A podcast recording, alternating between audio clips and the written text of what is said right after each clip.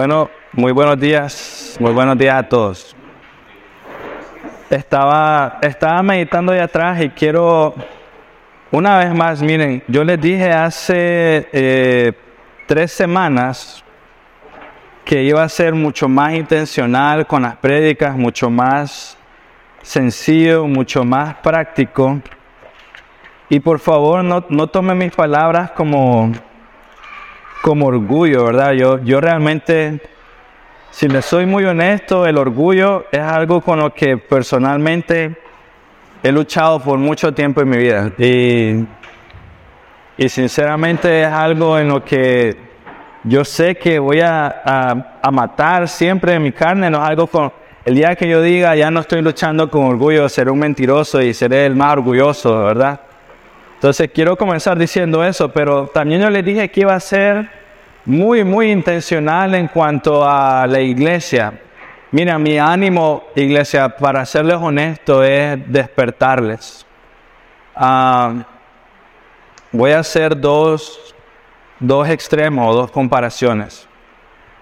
Para serles honesto, eh, me parece increíble o no, no increíble, la verdad, somos pecadores, pero duele mi corazón un poco ver la iglesia vacía, la verdad. Ah, y por un momento yo estuve así como meditando allá atrás diciendo, eh, ¿qué debemos de hacer? ¿Qué debemos de hacer? ¿Por qué? Y cuando estaba meditando en ello, algo se me vino a mi mente que dije, es que esto es de Dios. Es que si Dios quisiera, hermanos, aquí no cabría nadie. O sea, eso lo sé. O sea, si Dios quisiera.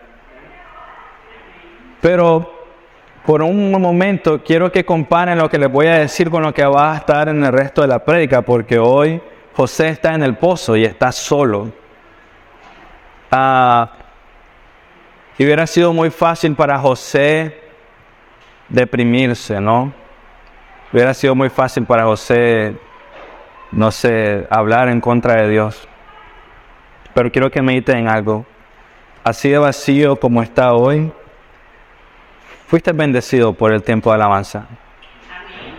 Mira, yo, yo estaba ahí atrás, te lo digo sin, no, no es por hablar de los muchachos o algo, pero te lo digo en serio, yo estaba ahí atrás cerrando mis oídos y sin mentirte, yo sentía como mucha gente, o sea, cantando. Yo sentía como había tan poquita gente, pero era como que si ángeles cantando con nosotros, cantando Gritar a la montaña y el, el, himno anterior a eso, que realmente es uno de mis favoritos. O sea, yo, yo estaba diciendo, wow, qué privilegiados que somos. Porque a pesar de tal vez humanamente te puedes desalentar, poder tener el privilegio de, de poder tener un tiempo de alabanza así. Y si eso lo acompaña a un tiempo de, de, de buffet inmenso en la palabra de Dios, y lo acompaña ahorita un tiempo de alimento para nuestra alma y nuestro corazón, qué privilegiados que somos, sinceramente. Entonces pasé de sentirme triste de ver la cantidad de gente hoy y ver por qué la gente está luchando tanto en ser fiel a la iglesia. porque Es un domingo, un día a la semana. O sea, realmente un día a la semana. No nos reunimos todos los días con las demás iglesias, pero aún así vemos esas iglesias llenas cada día. Y no es porque estén predicando el Evangelio. Y ustedes lo saben. Y este es un día. ¿Y por qué tanta lucha? Sinceramente hay mucho en nuestros corazones que hay que entregar al Señor y arrepentirnos. Pero, como les dije, estoy muy, muy agradecido eh, porque somos muy privilegiados de cantar y alabar al Señor de la manera que lo estamos haciendo. Así que un ánimo para ustedes, espero. Eh, y ahora sí, el tiempo de la prédica. Entonces, antes de comenzar, oremos, por favor. Señor Dios, somos inmerecedores por completo de estar aquí hoy.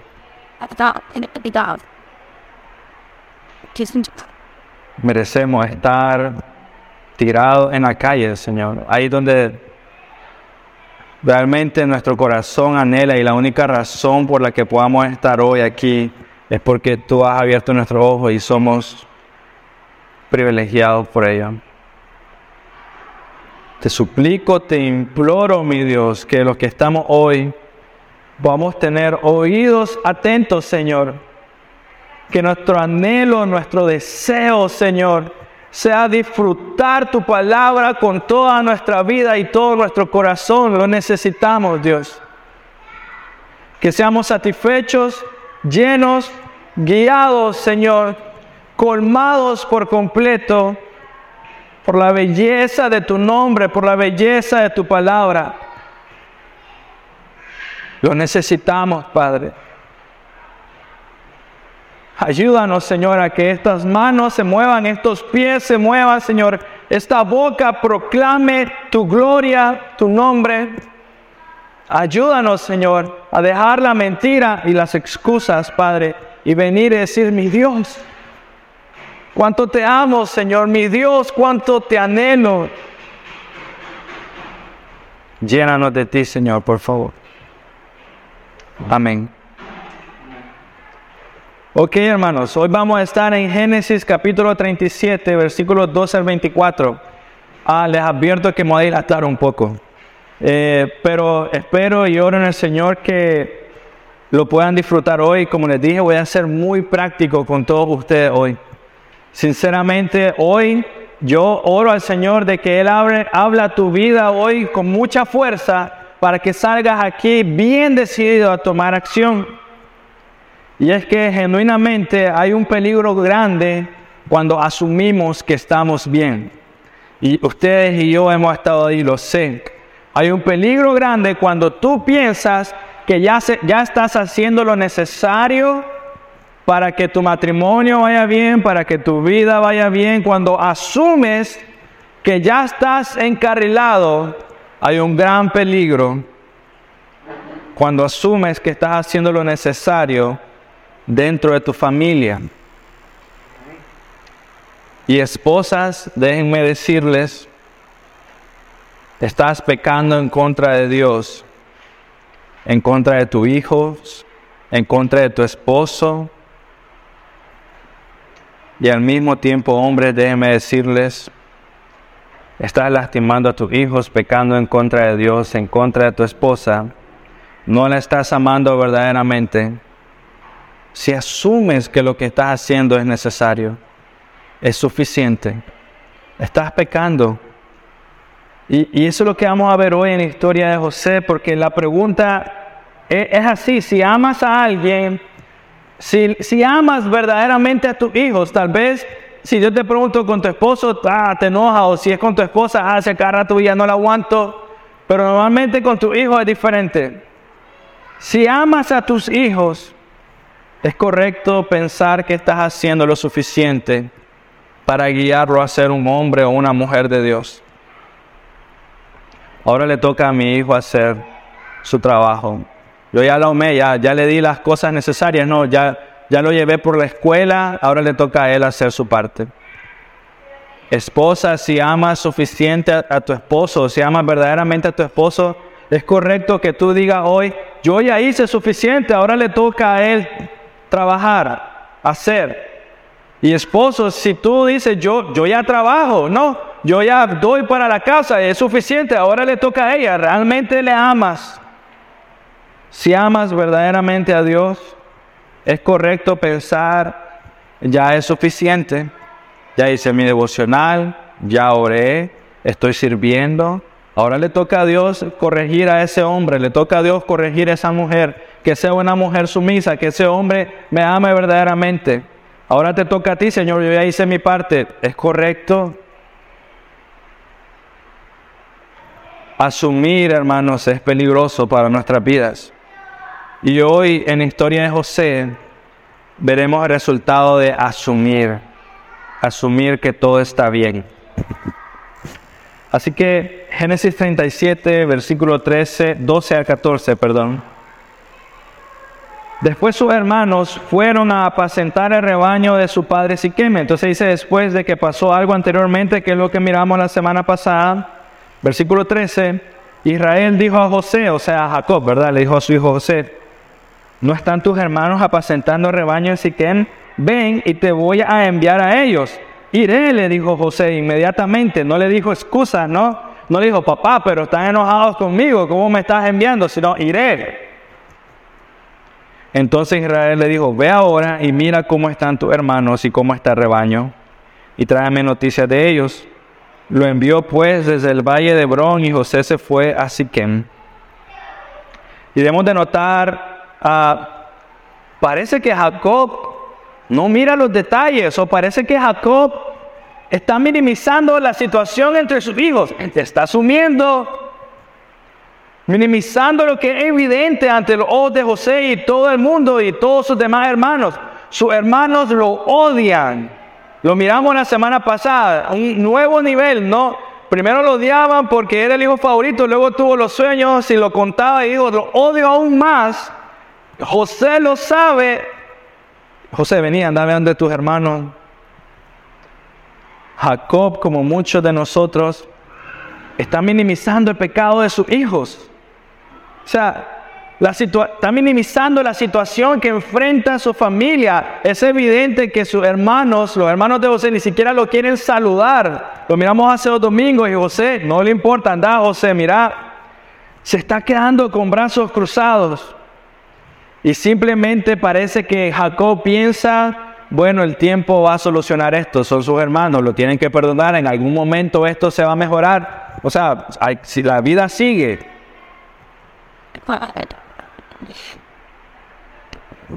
Jacob parece que cree que sus hermanos van a respetar a José porque yo lo estoy enviando. O sea, no es José, José me está haciendo caso, lo estoy enviando para que lo vea, tienen que respetarlo.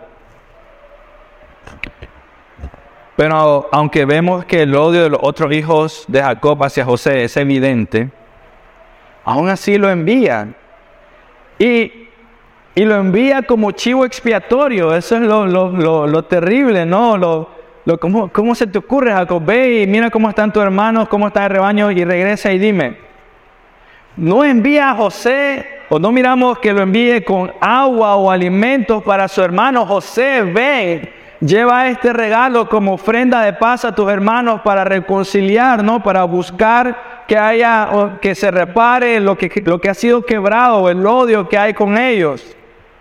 No dice, Jacob no ha aprendido su lección porque él hizo lo mismo con su hermano Esaú. O sea, le robó la primogenitura, Esaú se enojó con él y le dijo, lo voy a matar, salió corriendo. Años después, cuando se iban a reunir porque su padre estaba a punto de fallecer, Jacob envió un séquito de regalos delante de Esaú como para apaciguar el enojo.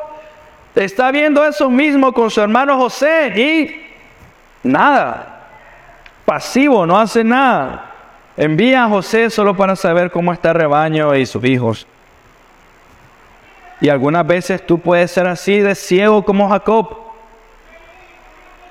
Asumimos que las cosas se repararán por su cuenta. Asumimos que la otra persona va a reaccionar. Yo te pregunto, cuando estás asumiendo y las cosas se van a reparar por arte de magia, ¿eso es amor verdadero? Y tú me puedes decir, no, es que estoy esperando, es que estoy, eh, siendo paciente. Está bien, pero no hacer nada es amor verdadero.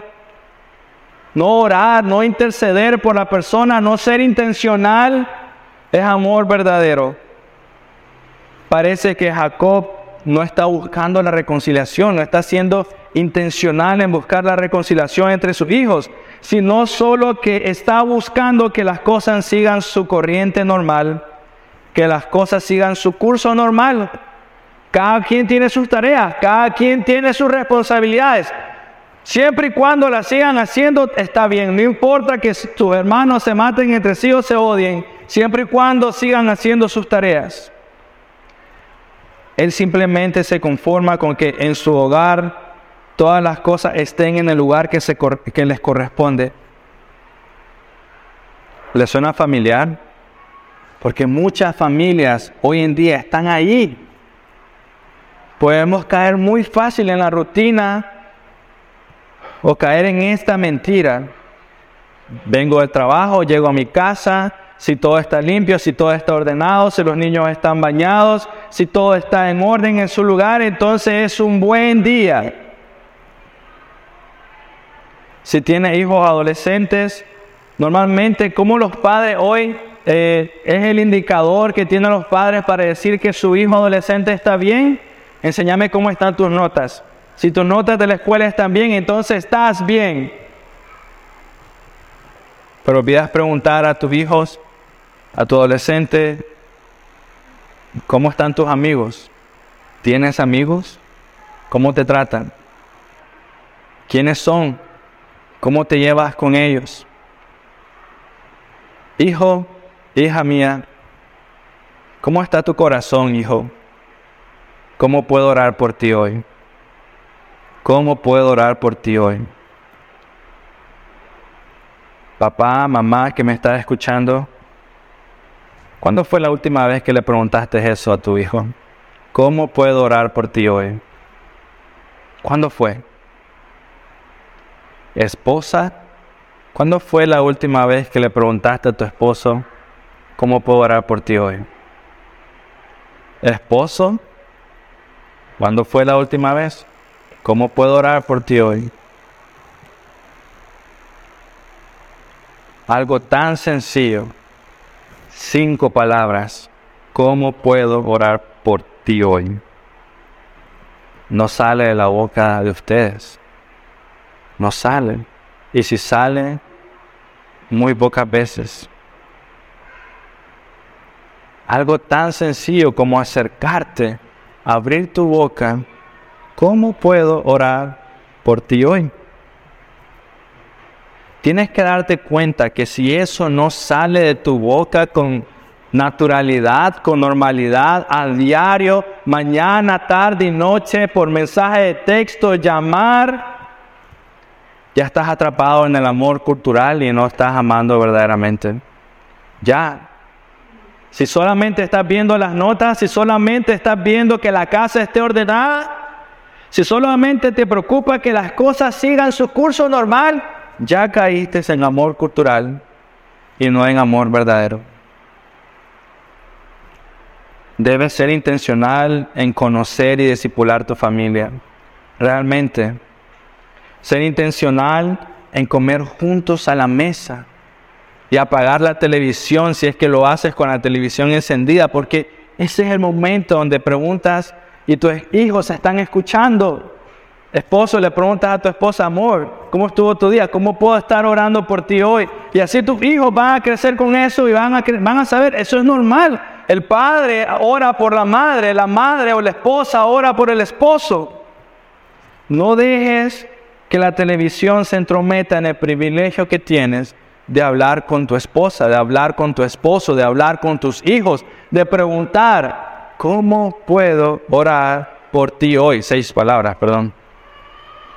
¿Cómo puedo orar por ti hoy?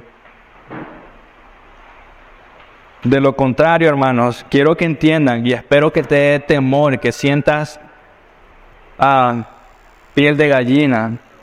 Pero si no estás dispuesto, si estás cegado, o sea, si permites ser cegado por la cultura de este mundo, te pasará igual que Jacob igual que Jacob, ciego ante la situación del corazón de sus hijos, ciego ante la situación del corazón de tu cónyuge y por consiguiente muy seguramente ciego ante la situación de tu propio corazón. Y esposa, si estás aquí, no solo estoy hablando con los esposos, no, no solo estoy hablando con ellos, también a ti. Hay un peligro muy grande aquí que debes de notar y es el peligro mortal de asumir. Seguramente Jacob pensó que como él mandaba a José, nada iba a pasar. O sea, si él mandó a José de donde estaba, donde estaban sus hermanos, es porque él sabía que el camino era, no había mucho peligro, pues que iba a estar bastante bien. Y una vez que llegaran donde sus hermanos, él seguramente decía, bueno, a pesar de que están odiando a mi, a mi hijo, lo estoy enviando yo. O sea que ellos van a, a respetar a José. El peligro mortal de asumir. Asumir, asumir es un autoengaño que esconde tu pasividad real que hay en tu corazón. Esconde tu falta de amor, esconde tu, tu egoísmo y esconde tu orgullo. Todo está detrás de esa suposición, asumir. Yo crecí así. Yo crecí escuchando de mis figuras. Es que yo pensaba que ibas a hacer eso, asumió. Es que yo pensé que, es que yo pensé, es que yo pensé que tenías que, tenías que hacerlo así, asumir, asumir, asumir. Es que yo pensé que me amaba verdaderamente. Asumir. Asumir es un autoengaño. Es la manera que tú escondes tu pasividad. Porque es lo contrario. Si no hubiera, si no asumieras, actuarías, ¿sí o no? Amén. Si no asumieras, no habría orgullo. Actuarías, no habría egoísmo. Y te voy a dar un ejemplo. Cuando estaba meditando en esto, solo estaba pensando en Odalis. Pensemos en los doctores, ¿no? O futuros doctores.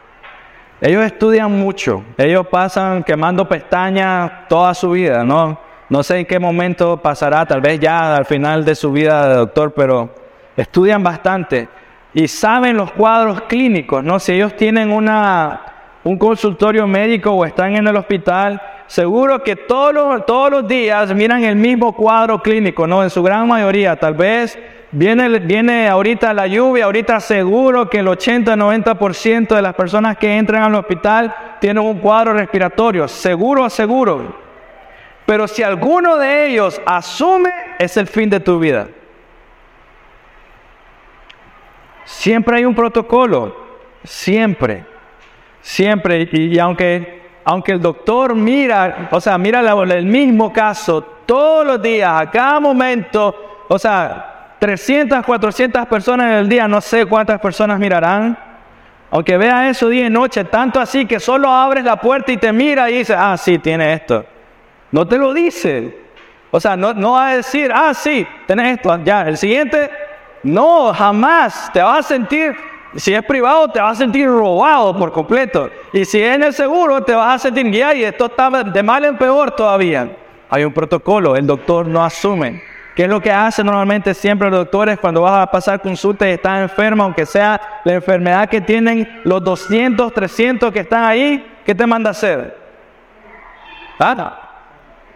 No, te manda a hacer exámenes. Si te preguntas, gracias, pero te manda a hacer exámenes. Siempre. O sea, la mayor parte del tiempo siempre vaya a hacerse su examen de sangre, de orina y esto. Siempre, aunque ya lo sabe, no asume. Siempre un examen de sangre o algo parecido para descartar cualquier otra cosa y darte la medicina que necesitas, a pesar de que de que entraste seguramente ya sabía que tenía. Solo abriste la boca, ah, sí, tiene esto, igual que los otros 300 que revisé ayer. Siempre hay un protocolo. Si no hicieran esto, si no siguieran eso, si no, o sea, si empezaran a asumir, muchos de nosotros ya estaríamos muertos. Seguro, seguro que sí. Ahora te pregunto, mira ese ejemplo práctico que te acabo de dar de los doctores, del peligro de asumir sobre tu salud. Ahora imagina las consecuencias en tu corazón, las consecuencias en el corazón de tu hijo, de tu esposo, de tu esposa, las consecuencias en ti mismo si te atreves a asumir que todo está bien y no hacer lo necesario. El resultado será como los hermanos de José. Será un hombre o una mujer dispuesto a matar, a matar solo porque alguien te dijo algo que no te agradó. Será un hombre o una mujer dispuesto a matar solo porque no te gustó la mirada que alguien te, te dio. Y hoy tenemos mucho de eso en el mundo, verdaderamente. Lo hay. Y, y puede estar pensando que exagerado, pastor. No creo que sea tan así. O puedes decir, sí, es cierto, algunas veces me enojo, algunas veces digo cosas que no quiero decir, pero no he llegado al punto de matar a alguien, no, me, no he hecho eso. O sea, no me, no, no me parezco a los hermanos de José, no estoy ahí. Bueno, te diría yo que las escrituras están en contradicción con tu forma de pensar. Santiago capítulo 3, versículos 6 al 12, si me puedes acompañar ahí. Santiago capítulo 3, versículos 6 al 12. Dice, versículo 5, así también la lengua es un miembro pequeño y sin embargo se jacta de grandes cosas. Pues qué grande bosque se incendia con tan pequeño fuego. También la lengua es un fuego, un mundo de iniquidad. La lengua está puesta entre nuestros miembros, la cual contamina todo el cuerpo, es encendida por el infierno e inflama el curso de nuestra vida. Porque toda clase de fieras y de aves y de reptiles y animales marinos se pueden domar y ha sido domado por el ser humano, pero ningún hombre puede domar la lengua. Es un mal turbulento y lleno de veneno mortal. Lleno de veneno mortal. Versículo 9. Con ella bendecimos a nuestro Señor y Padre y con ella maldecimos a los hombres que han sido hechos a la imagen de Dios. De la misma boca proceden bendición y maldición, hermanos míos. Esto no debe ser así. ¿Acaso una fuente hecha de agua dulce y amarga por el mismo, la misma abertura? ¿Acaso, hermanos míos, puede una higuera producir aceitunas o una vid higos? Tampoco la fuente de agua salada puede producir agua dulce. ¿Lo ves? No solo matas con tus acciones, también lo haces con tu lengua. Y debe darte temor. Si no tienes miedo de esta advertencia que Dios te está dando por medio de las escrituras, significa que ya has asumido bastante. Si no te hace reflexionar sobre lo que sale de tu boca, ya has caído en un amor cultural, ya te has llenado del mundo, estás encaminado para pecar en contra de Dios y en contra de tus seres amados, igual que los hermanos de José, igual que Jacob. Versículo 17 y 18 de Génesis 37, perdón, 15 eh, al 18. Estando él dando vueltas por el campo, un hombre lo encontró y el hombre le preguntó, ¿qué buscas? Busco a mis hermanos, respondió José, le ruego que me, que me informe dónde están apacentando rebaño. Se han ido de aquí, le contestó el hombre, pues yo les oí decir, vamos a Dotán. Entonces José se fue tras sus hermanos y, y lo encontró en Dotán. Versículo 18. Cuando ellos lo vieron de lejos y antes que se les acercara, tramaron contra él para matarlo. José eh, obedientemente se fue a Siquem, ¿no? Su padre le dijo, le dio órdenes, obedientemente se fue a Siquem.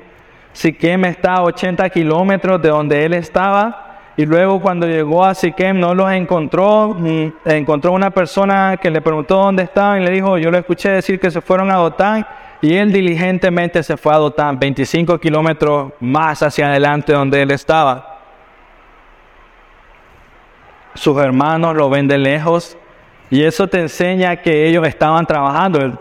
o sea, la función principal de los hermanos de José era cuidar el rebaño. Entonces, si lo ven de lejos es porque estaban cuidando el rebaño, no, no estaban haciendo otra cosa.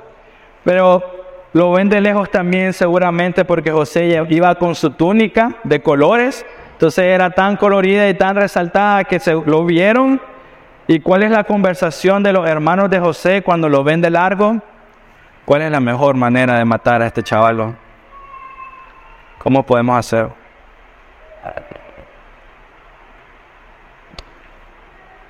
No nos dice quién comenzó la conversación, pero ¿sabes cuándo tu verdadero yo sale a relucir? En situaciones como esta. Alguien dice, ¿cómo vamos a matar a José? Y aquellos con un corazón perverso inmediatamente siguen la corriente. Inmediatamente. yo tenía eso en el corazón también, qué bueno que lo dijiste. Esto es lo que muchas veces buscamos nosotros. Solo una excusa para sacar el veneno que está en nuestro corazón. Solo una excusa para decir lo que siempre hemos querido decir. Pero el verdadero creyente que depende del Señor pone a Dios primero y cuida su corazón para no pecar en contra de Dios. ¿No te parece increíble que alguien dijo, o sea, piensa, tú estás en un grupo, un grupo de amigos y alguien diga, ¿cómo podemos matar a este chavalo? Y que te lo diga así, o, sea, y que te lo diga frío, o sea, no, no, no lo ves como una broma porque nadie dice, ay, se rieron y todos cayeron en la conversación de cómo matarlo. Y si tú estuvieras en ese círculo, ¿qué hubiera hecho? Pero vemos algo, eh, aquí vemos algo que no fue repentino. Vemos algo que ellos, no fue que José se acercó, dijo algo malo en contra de ellos, se enojaron y por el calor de la pelea, matémoslos. No. Vemos algo premeditado, algo pensado, o sea, algo frío y calculado. ¿Cómo lo vamos a matar? Ya estaba en su corazón. El pecado estaba en su corazón antes que se manifestara, pero ¿sabes cómo nosotros nos excusamos de eso? ¿Sabes cómo nosotros nos parecemos? ¿Te das cuenta que sigue la cultura de este mundo? Cuando tú dices, ah, no, es que yo no soy así, es que, estaba, es que me enojé el calor del momento, yo no soy así. Mentira. Las veces que tú has dicho eso, déjame decirte, es mentira. Sí sos así. Ese es tu verdadero yo. El problema, hermanos, el problema siempre inicia en el corazón. Siempre. Tú debes de estar tratando siempre tu corazón. Tu objetivo, y escucha muy bien, tu objetivo no debe ser decir, no lo volveré a hacer. Ese no es tu objetivo. Ese es superficial. Tu objetivo debe ser dejar que Dios transforme tu corazón. Y, ahí te estoy dando dos frases que te aseguro que tú has dicho muchas veces, yo no soy así, no lo voy a volver a hacer, amor. Las dos están muy mal. Yo no soy así, mentira, sí lo eres, si no, no hubiera salido de tu boca. O sea, es como que tu hijo te mienta en tu cara y le digas, hijo, tú no eres así. Claro que sí, te lo acaba de hacer. Acaba de mentirte. Él es así. Y lo otro que dice, no lo volveré a hacer, eso es superficial, solo quieres tapar el problema. Señor, transforma mi corazón. La transformación cristiana funciona de adentro hacia afuera, hermanos. Y déjame darte un ejemplo más claro. Yo te lo he dicho antes de este versículo. Si no lo tienes resaltado en tu Biblia, te aconsejo que lo resaltes y te lo aprendas de memoria. Marcos 7, 20 al 23. Marcos 7, 20 al 23. También decía, escucha, lo que sale del hombre, lo que sale de tu boca, es lo que contamina al hombre porque de adentro del corazón de los hombres salen los malos pensamientos. Ahora viene la lista. Ahora mira que de todas estas cosas son claras y evidentes para ti, que tú las haces. Lo que sale, pues es lo que contamina al hombre, porque de adentro del corazón de los hombres salen los malos pensamientos, fornicación, robos, homicidios, y acuérdate que con tu lengua también eres homicida, adulterios, avaricias, maldades. Todos hemos hecho eso seguramente. Engaños, sensualidad, envidia, seguramente lo ha sentido. Calumnia, orgullo. Lo acabo de confesar al inicio de este sermón. Y e insensatez. Todas estas maldades de adentro salen y contaminan al hombre. Entonces cuando dices, yo no soy así, estás yendo en contra de Marcos 7, 20 al 23. Dios te está diciendo, sale de tu corazón. Si solo te concentras en lo de afuera, entonces estarás viviendo una mentira. Si solo te concentras en no volverlo a hacer, estás viviendo una mentira. Pero si te concentras en el corazón, Señor, transfórmame. Hermanos, ¿de qué otra manera puedo advertirte para que me escuches y no tomes mis palabras a la ligera? ¿De qué manera puedo decirte, no seas moldeado por el mundo? ¿De qué manera despierta? Mira que estás encaminado para perder tu familia si sigues en ese camino. Perder a tus hijos en el futuro, tu esposa, tu matrimonio, tu esposo. ¿De qué manera? ¿Quieres vivirlo en carne propia? ¿Quieres llegar a ese punto de vivirlo en carne propia para decir, debía haber escuchado? ¿Estás dispuesto a quedarte de brazos cruzados y no hacer nada? Como Jacob, que está haciendo esto con José y con sus hijos. ¿Estás dispuesto a ver a tu familia que muera sin Cristo? Regreso a mi pregunta inicial. ¿Es correcto que pienses, ah, ya hice suficiente, ahora le toca a ellos? Ahora le toca a él, ahora le toca a ella. ¿Estás dispuesto a no hacer nada? ¿Estás dispuesto a ver cómo tu familia muere sin Cristo? Esposas, ¿están dispuestas? Esposos, ¿están dispuestos a ver eso? No te dejes de llevar por la corriente de este mundo, ni por su cultura. Versículo 19 al 20 de Génesis 37.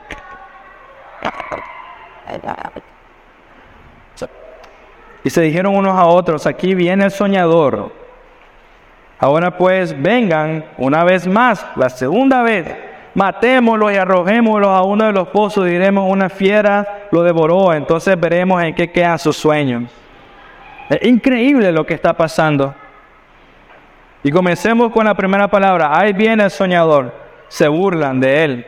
Pero no solo de él, se están burlando de Dios mismo, porque recuerda que la semana pasada miramos que los sueños era, era una de las formas que Dios usa para dar a conocer su voluntad. Entonces cuando están diciendo eso y cuando están planeando matarlo, están diciendo, vamos a meter mano en eso y no vamos a permitir que se haga la voluntad de Dios aquí. Están yendo en contra de Dios.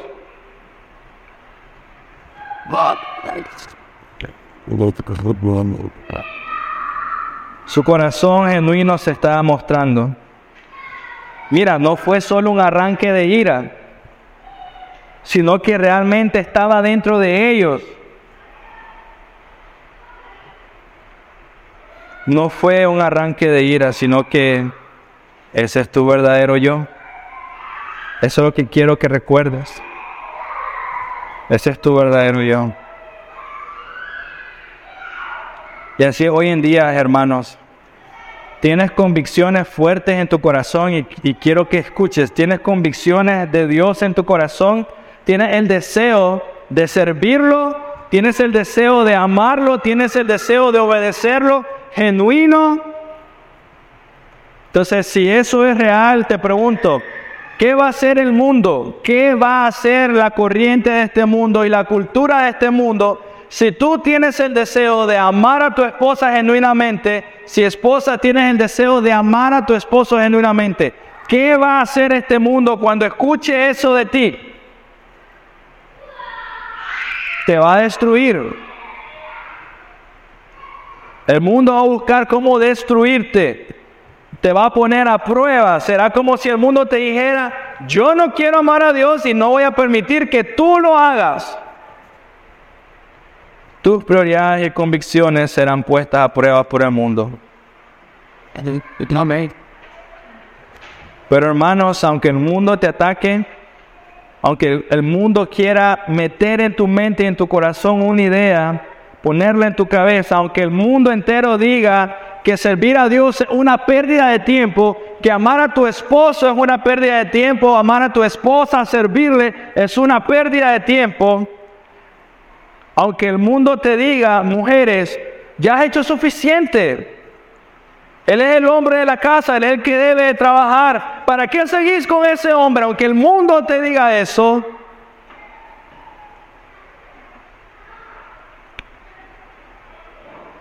Tu prioridad debe ser siempre obedecer al Señor. Hombres, aunque el mundo te diga, no hombre, ya trabajaste, te mereces salir por tu cuenta, te mereces darte tus gustitos, salir con los hombres, con los chavalos. Uy, no seas así. Aunque el mundo te diga eso, tu prioridad, tu anhelo, tus convicciones, hombres y mujeres, siempre van a ser probadas por el mundo. ¿Quieres mantenerte uh, célibe antes del matrimonio? ¿Cuántos chavalos no te van a decir, uy, es que sos del otro bando? No, me estoy guardando para mi esposa, para la mujer que Dios está preparando para mí. El mundo va a probar tus convicciones siempre, en el matrimonio y donde sea como sea, el mundo va a probarlo y es tu trabajo permanecer firme. ¿Por qué las ovejas de Dios oyen su voz? Hermanos, las ovejas de Dios oyen su voz. Y Dios ha dado un mandato, ¿sí o no? Juan 10, capítulo 1 al 5, dice esa idea. Las ovejas de Dios reconocen su voz. Juan capítulo 10, versículo 1 al 5 dice, en verdad les digo que el que no entra por la puerta en el redil de las ovejas, sino que sube por otra parte, ese es el ladrón y el santeador. Pero el que entra por la puerta es el pastor de las ovejas.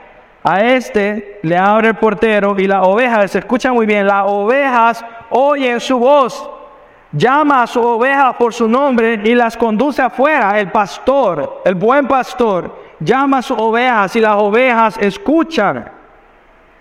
Cuando saca todas las suyas, va delante de ellas. El pastor va guiando el camino y las ovejas, una vez más, lo siguen porque conocen su voz.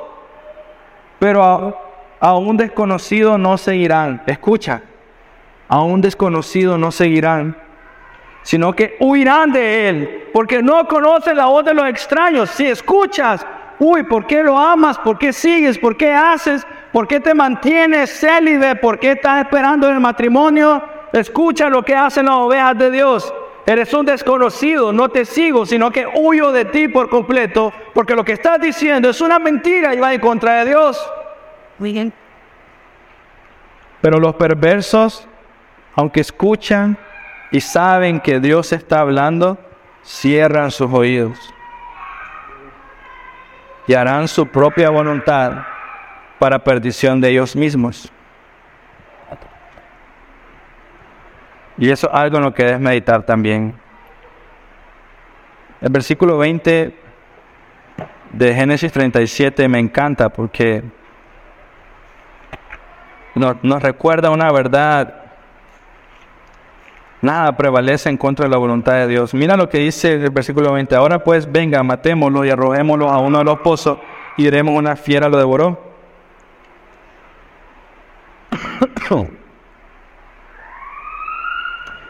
a pesar de tanta pasividad que vemos en Jacob en contra de su propio pecado y el pecado de sus hijos,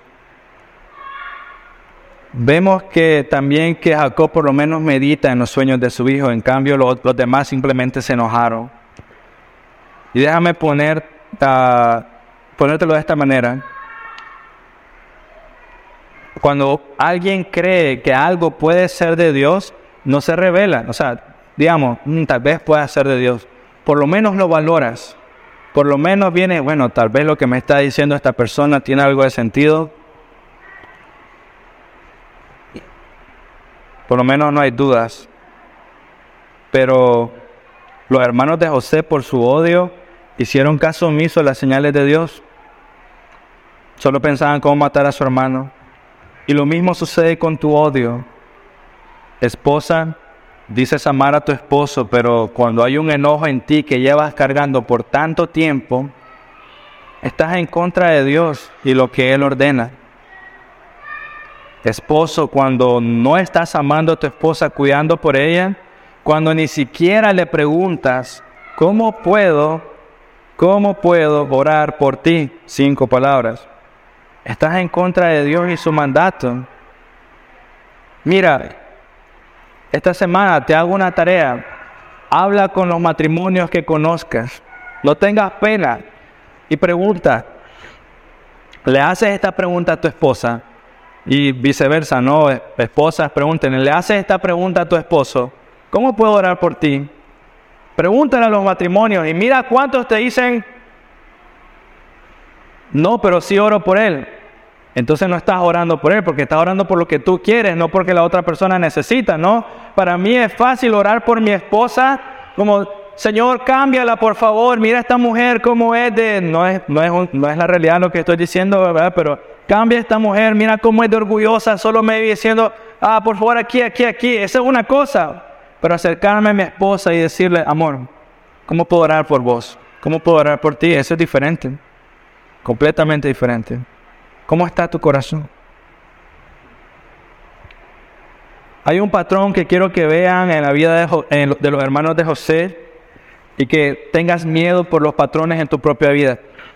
No lo vamos a leer porque la historia es muy larga, pero en el capítulo 34 de Génesis hay una historia muy triste de Dina, que es hermana de Rubén, que es el, eh, hermano mayor. Dina, hija de Lea, y esta muchacha era muy joven, probablemente 15, 18 años, no sé, tal vez menos que eso. Ella fue violada por un hombre, violada. Un hombre vino, la miró, le gustó, la violó y después quiso, como que se arrepintió, pues, por ponerle un nombre y quiso casarse con ella. Y entonces de cara dura fue donde, los, donde el padre y la quiero como esposa después de violarla. Los hermanos de José se sintieron enojados, una vez más. Fue un pecado terrible en contra de Dina, creó odio en los hermanos de José. ¿Sabes cuál fue la respuesta de los hermanos de José ante esta situación? La solución de, de ellos ante el abuso de su hermana fue engañar, mentir y asesinar. Esa fue la solución, engañar, mentir y asesinar. Y justamente ahorita en el capítulo 37 ellos sienten odio en contra de José. ¿Y cuál es la solución que ellos encontraron ante esto? Engañar, mentir y asesinar. Engañar a su padre llevando la túnica con sangre de otro animal. Mentir a toda su familia diciendo que un animal, una bestia, eh, mató a José y asesinar a José. Un patrón. Quiero que veas eso el peligro que hay cuando no quieres matar tu pecado.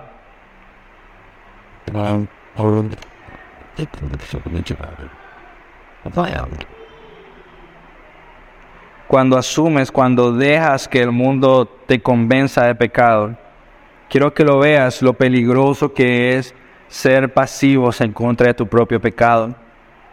Porque lo mismo están haciendo estos hombres. ¿Por qué?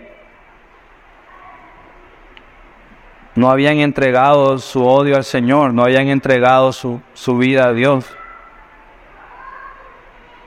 Todo por el odio en su propio corazón que no estaban dispuestos a soltar. Mira cuánto enojo hay en los matrimonios hoy, todo por un odio que no quieren soltar.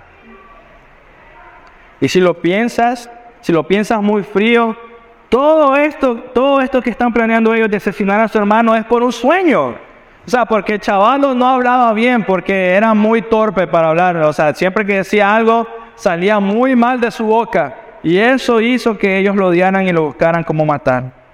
Y a veces tú estás dispuesto a soltar tu familia por mucho menos que eso. Sinceramente, estás dispuesto a no batallar por tu familia y por tus hijos por mucho menos que eso caer en la corriente de este mundo, poner excusas, poner otras cosas como que si fueran más importantes que tu propia familia.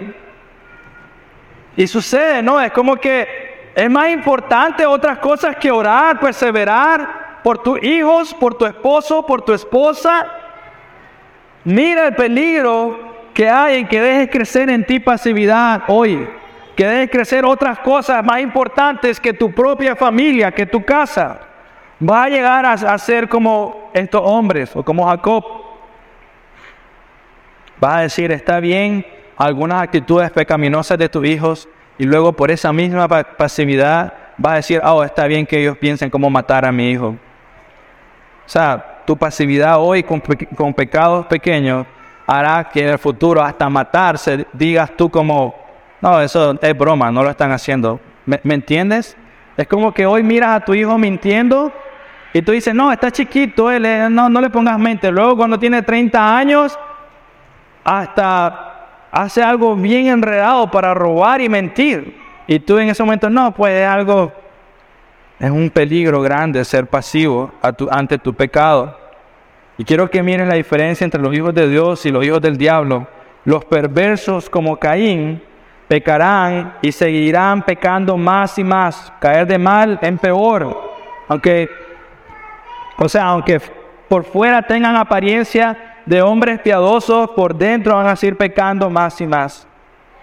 Déjame darte un ejemplo, Marcos 14.1, estos son los escribas y sacerdotes, dice que ellos estaban buscando la forma de cómo matar a Jesús. Estos hombres que eran, o sea, en ese tiempo, en la moral, ellos eran en el ejemplo de la moral y de la santidad, estaban hablando todos ellos en un solo lugar, ¿cómo es la mejor manera de matar a este hombre? Los perversos seguirán, no pararán y usarán cualquier oportunidad para dejar salir el veneno que está en sus corazones. Los hijos de Dios, por otro lado, confiarán en el Padre a quien le pertenece la venganza. Pero hermanos, a pesar de tanto pecado, de tanto odio, a pesar de que no vemos temor de Dios de parte de los hermanos de José, déjame decirte algo que espero que te dé tranquilidad. Ninguna maldad acabará con los planes de Dios. Nadie ni nada puede prevalecer sobre la iglesia de Dios y su plan con iglesia, su plan con tu vida. Nada. Mira todo lo que está pasando ahorita. 11 hombres juntándose para matar a un chaval de 17 años, pero aún así nada de eso prevaleció con el plan de Dios. Entonces, hermanos, no te desanimes. El Señor tiene el control. Él sigue siendo fiel, sigue adelante, coloca la mirada en Dios. Él es siempre fiel, aunque la situación en tu casa sea terrible, aunque haya un desánimo en tu vida que lo es entendible, hermano mío, pon la mirada en el Señor y di, Padre, por favor, ayúdame a amar a este hombre o a esta mujer, a discipular a estos hijos, a amarlos correctamente, porque yo no puedo, no quiero, pero Señor, perdóname, porque mi carne quiere satisfacerse a él mismo y ocupa esto para santificarme y dar gloria a ti. ¿Qué es lo que hace la gente hoy? Simplemente da la vuelta y se concentra en otras cosas. Se va a otro lado. Eso es lo que sucede. Ya no. Hermanos, incluso si escucha algo tan cruel como lo que están diciendo los hermanos de José, Dios siempre encontrará un camino en medio de un abismo profundo y oscuro para cumplir su voluntad en tu vida.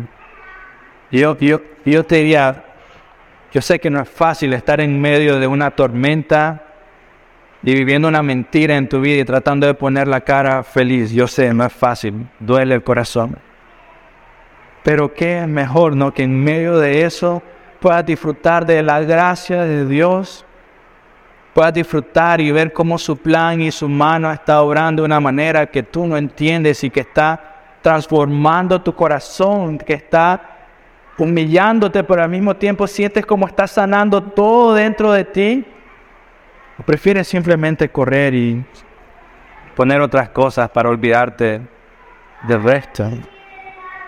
¿Dónde vas a ser más bendecido? Aunque estés en una situación más difícil que no sabes qué hacer, Dios siempre llevará a sus hijos a los tiernos pastos. Salmo 23. Siempre.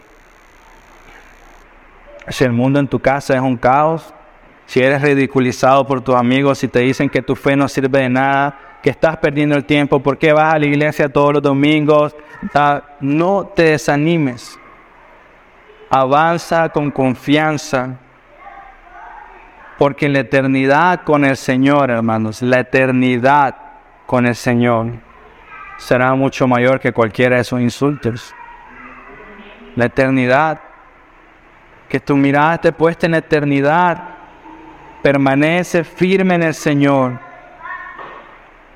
Versículo 21 y 22, Génesis 37. Pero Rubén oyó esto y lo libró de sus manos. Dijo, no le quitemos la vida Rubén le dijo además, no derramen sangre, échenle en este pozo del, del desierto, pero no le pongan la mano encima. Esto dijo para poder librarlo de las manos de ellos y devolverle a su padre. Y yo les digo, la primera vez que leí eso, yo dije, ¿qué pasó? Dije yo, ¿no se supone que todos los hermanos lo odiaban?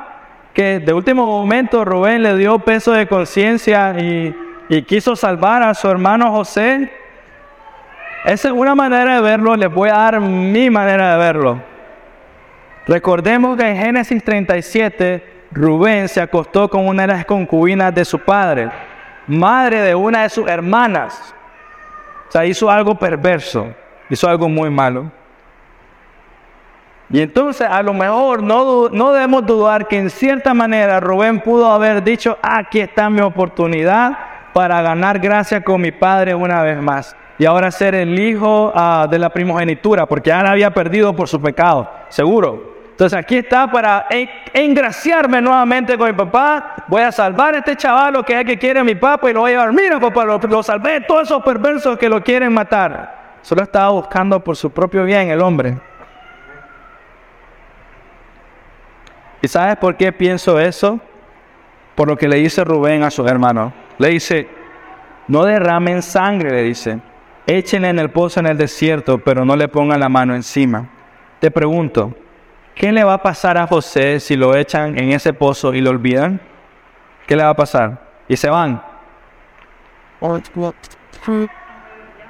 Se va a morir de hambre. Amén. Se va a morir lentamente. Va a ser peor a que lo asesinen en ese momento. Pero quiero que mires la hipocresía en el corazón de Rubén. El pensamiento detrás de esa frase es, librémonos del crimen, no derramemos sangre, sino que ahí a su suerte. Si no, si no nos manchamos nuestras manos con la sangre, vamos a estar bien. ¿Realmente es cierto? Claro que no. Pero la hipocresía es su corazón. Y es mucho de la cultura de hoy, hermanos. Caemos en ese pecado terrible. Decimos, no estoy bien, pero por lo menos no soy borracho, no fumo, no hago drogas, por lo menos no le hago daño a nadie. No estoy bien, pero por lo menos intento ayudar en esto. Igualmente estás muriendo lentamente, porque no estás buscando cómo transformar tu corazón. Es como ver que están golpeando a un amigo tuyo, tres hombres, y tú no hacer nada para ayudarle. ¿Crees que tu amigo se va a sentir contento contigo porque no te metiste a ayudarle cuando tres le estaban cayendo encima? Se va a enojar con vos y ya no va a ser amigos nunca más. No puedes decir es su vida, no es la mía.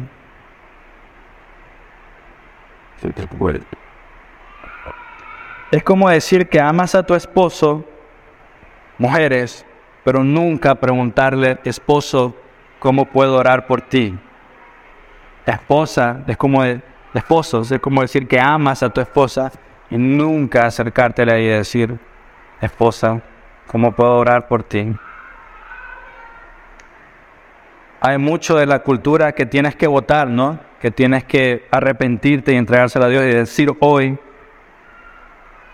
quiero dejar de ser cobarde y empezar a actuar, negarte a ti mismo y amar verdaderamente. Quiero darte un, un examen a la iglesia ahorita.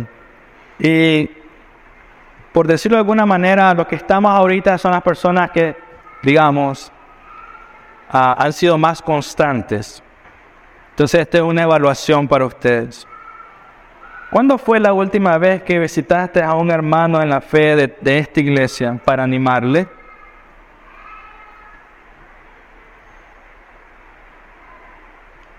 No hacerlo demuestra una actitud como los hermanos de José.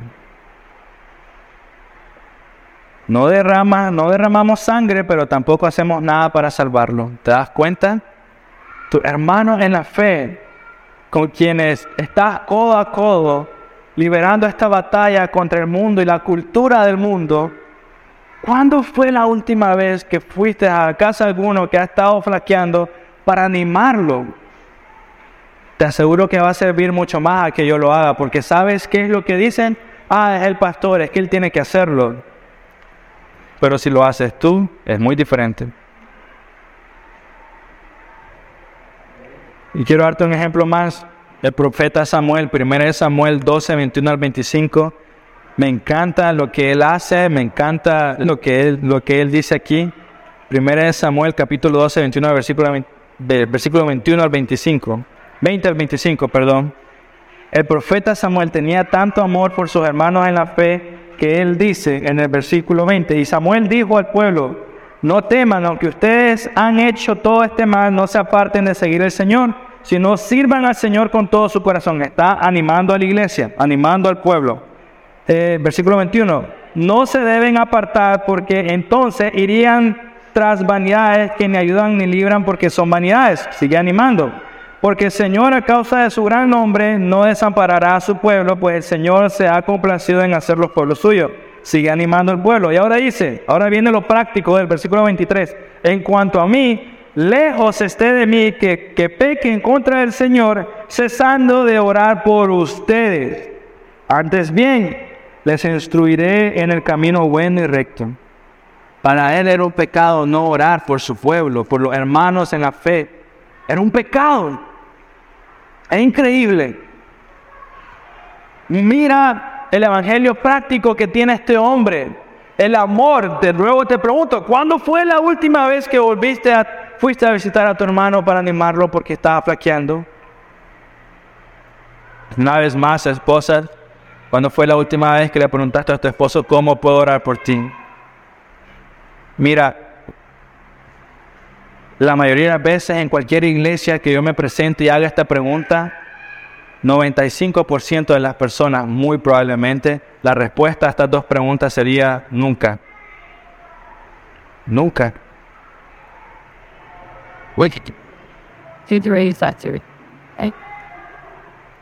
Hermanos, con ese pequeño examen es momento de dejar la corriente de este mundo y pedirle al Señor que te enseñe a amar verdaderamente, arrepentirte.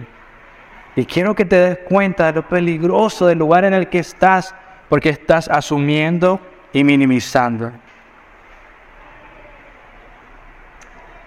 Para terminar, los hermanos de José están actuando malignamente. José acaba de tener unos sueños y quiero que piensen, un sueño donde él va a ser un hombre muy importante. ¿Qué es lo que le pasó inmediatamente después de tener este sueño? Fue humillado, desnudado y atentaron en contra de su vida. Él se pudo haber sentido desanimado con Dios. Él pudo haber dicho, Señor, me diste estos sueños y mira lo que me está pasando. Mis hermanos me quieren matar. Me tiraron a este pozo del que no puedo salir por mi propia cuenta. En ese momento lo mejor, la manera de salir de todo eso es negar a Dios y decir, perdónenme hermanos, esos sueños no eran reales, era mentira. Dios no quiere nada de eso, pero no escuchas nada de su boca así. Por el contrario, decide creer, decide seguir, decide colocar su mirada en Dios eh, y dejar que el Señor determine su destino. Estamos viendo en Él perseverancia, perseverancia, confianza en su voluntad, en la voluntad de Dios, perdón, por parte de José. Y este es solo el principio porque sabes que después va a ser peor todavía. Va a ser vendido como esclavo, no tendrá derechos. Su vida está en las manos de otro hombre que ni siquiera es hermano de sangre como ellos. Termina en el calabozo, ¿no? Donde su vida era menos importante que la de un animal?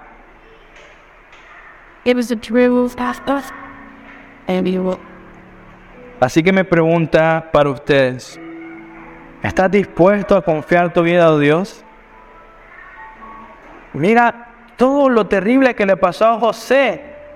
Y él confió en el Señor y sabes cómo termina e, e, esta historia, sabes. ¿Estás dispuesto a confiar tu vida en Dios?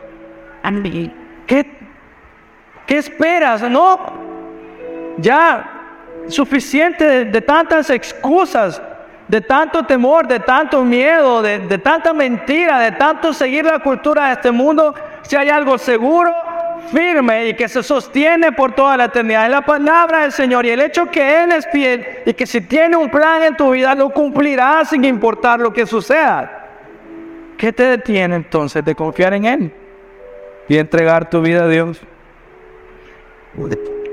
La voluntad de Dios prevalecerá, su consejo permanecerá y te dará vida aunque tú no lo veas. No seas moldeado por el mundo, sino que debes de ser moldeado por Dios. Amén. Quiero pedirles por favor que se pongan sobre sus pies.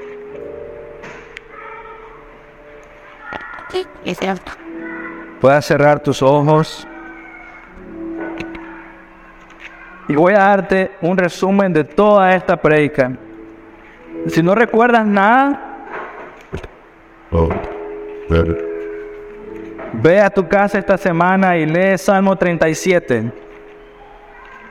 Lo que voy a leer ahorita es Salmo 37, pero quiero pedirte que por favor cierra tus ojos y escucha la palabra del Señor. Confía callado en el Señor y espera en Él con paciencia. No te irrites a causa del que prospera en su camino, por el hombre que lleva a cabo sus intrigas. Deja la ira, abandona el furor, no te irrites, solo harías lo malo. Porque los malhechores serán exterminados, dice el Señor. Pero los que esperan en Él los que esperan en el Señor prosperarán la tierra. Un poco más y no existirá el impío. buscarás con cuidado su lugar, pero él no estará allí. Pero los humildes poseerán la tierra y se deleitarán en abundante prosperidad. El impío trama contra el justo y contra él rechina sus dientes. El Señor se ríe de él porque ve que su día se acerca los impíos han sacado la espada y entensado el arco para abatir al afligido y al necesitado, para matar a los rectos de recto proceder. Su espada les atravesará su propio corazón y sus arcos serán quebrados. El impío echa al justo y procura matarlo. El Señor no dejará al justo en sus manos ni permitirá que los condene cuando sea juzgado.